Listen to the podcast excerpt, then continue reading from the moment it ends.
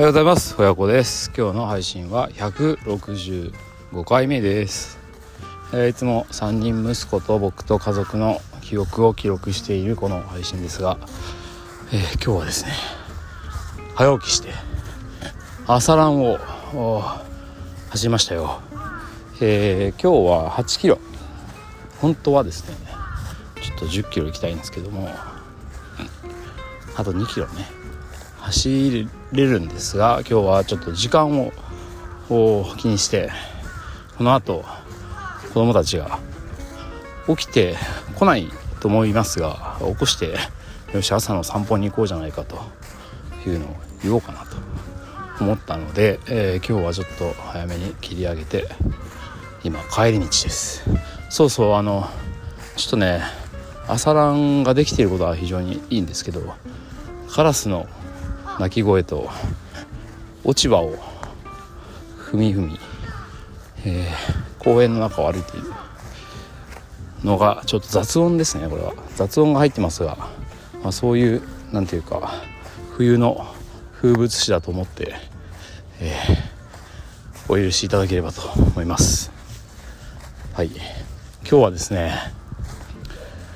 いつも意識している子供との関係というか子供と一緒にやってみようぜということについて一個ねまた新たに面白いものを発見したのでもうね次から次へと新しい何かをしてはあやめてないなでもな。やめてないんですけどなんか発見しては何だろうそんなにいっぱいやってるかな。なんかでもちょいちょいなんか新しいことをやってる気がしますね。なんだろう多分つ意識無意識のうちに多分やめてるのもあるんでしょうね。なんかやってる気がするんだけどな。まあいいか、えー、代表的なのは、えー、朝ですね「子どものニュース」と題して、えー、あのスタンド FM でも流している親子でね今日はこのニュースがあったねというフリートークをしておりますのでそれがまあ一番続いてるんですけど今回新しく始めたのは YouTube で、えープログラミングを長男が僕に教えるというそういうライブ配信のシリーズを始めました。これがですね昨晩第2回をライブでやったので、えー、リンクを貼れたら貼っておきますのでぜひぜひぜひ、えアクセスしてみてください、えー、1回15分ぐらいでスクラッチっていうですね、まあ、あの日本語で書いてあるプログラミング言語っていうのかな、うん、あのまあ学習用のプログラミング言語ですね。なんですけど、まあ、それをですね、まあ、いつもあの教室に行って習っているのででぶっちゃけ長男がねそれでどのぐらい今あのプログラミングのことを分かってるのかを分からないと僕が。で次男はえっ、ー、とね次男も行き始めてて1年ぐらい前から。で次男はね結構その学校のタブレットとかであと家とかでそのスクラッチでねなんかあのゲーム作ったりしてね僕に見せてくるのでああこんなこともできるんだすげえなみたいな。これ発想がね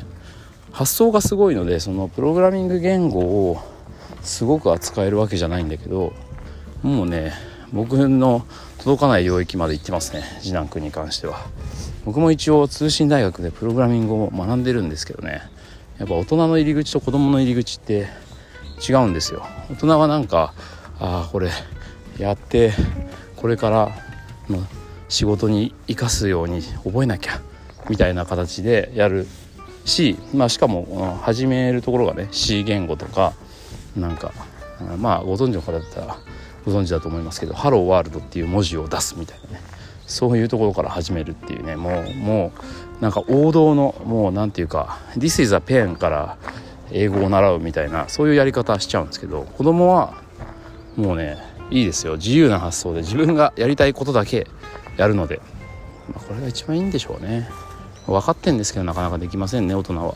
まあ、なので次男くんはめきめきと、まあ、ゲームを勝手に作ったりしても僕の手の届かないところに行ってるんですけど長男は一体まあ次男より長く通っているし別になんかこう嫌いな感じもないので、まあ、好きなものはね伸びると思うんですけどどんぐらい伸びてるのか分からんなと思ってちょっと教えてよというので、まあ、どうせ教えてもらうんだったらまあ、YouTube ライブでやってみるかっていう、まあ、単純な思いつきで始めたものの今2回続いてます。でねこれ新しい発見なんですけど教えるのが結構上手っていうのが分かりました。それからね、えー、第1回があの38回ぐらい再生されてたんですよ。これねあの本当大したことない数字なんだけど子供にはですねとってもいいみたいですね。まあ38人にそもそもその知り合いに教えてないからまあ、数人にはね知り合いにあのこういうのやってるんだ見てねみたいなお知らせしてますけどまあ言っても45人ですよ。なのであの30人以上は全然知らない人が見てるっていうこの何て言うか事実が子供をこうかきた子供のね好奇心をかきたてるみたいでなんかやる気が出てます。そのプログラミングを YouTube ライブで僕に教えるっていうことに関してても楽しい楽しさを見いだしてるみたいで。で昨日はねあのまあスクラッチ言語でいうところの動きっていうやつを教えてくれたんですね。うん、あのあ違う違う見た目だ。動きが第1回で見た目。見た目です。あのキャラクターがまあちょっとこう走るような格好になるとかね。そういうやつ。大きさが変わるとか色が変わるとか。そういうのを、えー、教えてくれたんですけどちょっとねいくつかわからないことがあったんですね。やっぱり人に教えようと思うと,、えー、っとそのできることの全てを一応教えるようになるじゃないですか。まあ、あの要は自分がやる分には自分に必要なパーツだけ覚えてりゃいいんだけど人に教えるとなると一応全パーツのことを説明しなきゃいけないのであれ？これ？どんなどんなパーツだったっけ？っていうのは分からないっていうのが発生してまあそのままあの YouTube ライブで垂れ流してるんですけど終わった後に「あれこれ何だったっけな?」って言ってなんかこう自分で調べたりしてるんですよ。これめっちゃいいじゃんと思ってでそのなんならねじゃあ次回はえっ、ー、となんだっけな？制御じゃなくてあなんだっけな？忘れちったなんかあるんですよスクラッチの、えーと、動き見た目。あと条件なんかね条件じゃないそんな難しい言葉じゃないんですけど、まあ、条件的なもの。あと変数とか。そういうのももうちょっとねあの優しい言葉で書いてあるんですけど、まあ、いずれにしても次回はこれやろうっていう風な話にしてで、えっと、第6回までに、えー、ピンボールゲームを作ろうみたいななってるんですけど。そのね第3回の予習をしてましたね昨日終わった後に。これね何も言ってないですよ。あの次までにこれあの分からないとこちゃんと潰しときなよとか全然僕何も言ってないんですけどあれ？とか言ってこれ分からないとこあるからちょっと調べとかなきゃっつってちょっと何分か復習というか予習というかしてましたね自分で。これって何にでも当てはま当てはまるんじゃないと思って。だからいわゆる承認欲求っていうやつなのかなその見てもらってるっていうのが多分彼のやる気をかきたててるんでしょうね。だからもしかしたら勉強とかもいけんじゃねえかとか思ってあのなんだろうチャレンジの算数とかを僕に教える体で、えー、YouTube ライブ配信するみたいな。そしたら多分まあ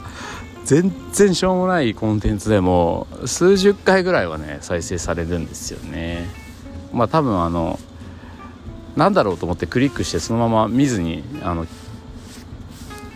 あの最後まで見なかったっていう人もカウントされてるので。でそうすると再生数が上がるからなんかお見られてると思ってやる気が出るってね。こういうロジックなので。これ勉強もいけるなと思ってね。まああんまり調子に乗るとねちょっとこう逆にあのあこいね大人がなんか利用してきたみたいに感じられちゃうとバレちゃうので、まあ、ちょっとそこはね出し口はこう、えー、この先タイミングを測りながらとりあえず今は、えー、プログラミングを僕に教えるというシリーズにはまっているので、まあ、それでちょっとやる気をですねぐんぐんかきたてて、えー、勝手に伸びていってもらいたいなと思います。というわけで今日もあぜひ見てください。今日も最後まで、えー、聞いてくださってありがとうございました次回も楽しみに